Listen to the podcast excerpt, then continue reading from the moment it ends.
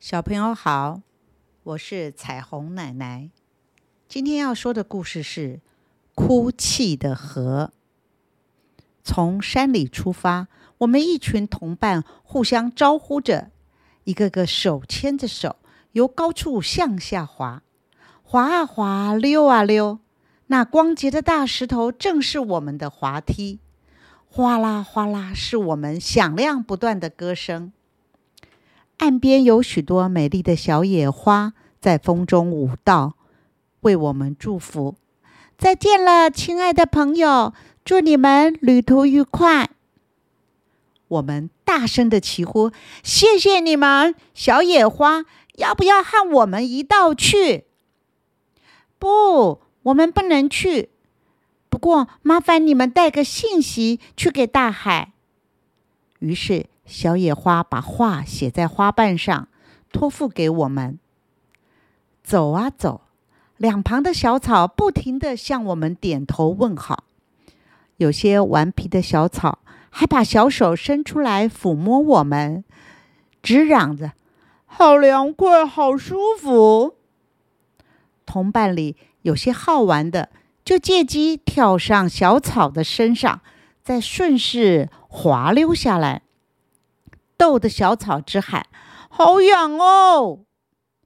经过山林，经过山谷，我们来到一座高高的断崖边。同伴们前仆后继，勇敢的纵身向下跳，在空中飞散，然后又一齐呼啸投入水潭里，发出隆隆的声响，既有趣又壮观。男男女女三五成群，有些来露营，有些来烤肉，来照相，来吸水。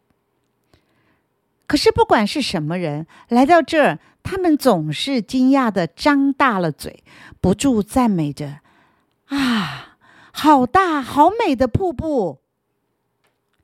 带着他们的赞美，我们不停留，日夜向前赶路，因为。我们的旅程还遥远得很。来到原野，我们才放慢了脚步。沿途两岸都是绿油油的稻田，一株株的稻子在风中摇摆，却是十分整齐好看。忍不住好奇，我们上前去和他们打招呼：“嗨，稻子先生，你们好。”你们好，他们的声音是那么轻快而有节奏。我们要去大海拜访朋友，一道去吧。我们邀请他们一起去旅行。去大海，那不是要经过城市吗？城市，是啊，那是人们住的地方。我劝你们别去了。那儿太太脏了。稻子告诉我们这奇怪的事：为什么人们不是挺爱干净的吗？我们觉得很奇怪，就这样问着。我也说不清楚，反正不要去就是了。可是我们是不能回头的。再见了。怀着恐惧的心。我们来到了城市，那真是一件可怕的事。人们不断的把垃圾和脏东西倒进我们河里，还有许多冒着黑烟的工厂吐出又黑又臭的水，也流进我们河里。我们一身湛蓝的新衣裳一下子全变成黑色，而且又臭又脏。一路上跟我们一道玩耍、一起旅行的小鱼小虾受不了这些污秽的东西，立刻逃的逃，死的死，一个也不剩。这时候，人们不但不来我们身边嬉戏，还掩着鼻子、皱着眉头走过。我们哭了，喉咙却沙哑的哭不出声。这一身乌黑又腥臭的样子，叫我们如何去拜访朋友呢？静静的，缓慢的，我们来到了海边。大海不像以前那般热烈的欢迎我们，因为它也生病了。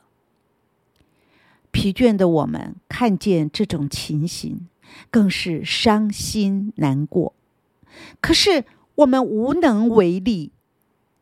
对于人们，谁又有办法去改变他们？于是我们低声呜咽，大海也只能无可奈何的无力拍打着沙滩。小朋友。这个故事是不是让我们注意到了环境被污染、河水被污染的恐怖呢？今天的故事就说到这里喽，下次再见。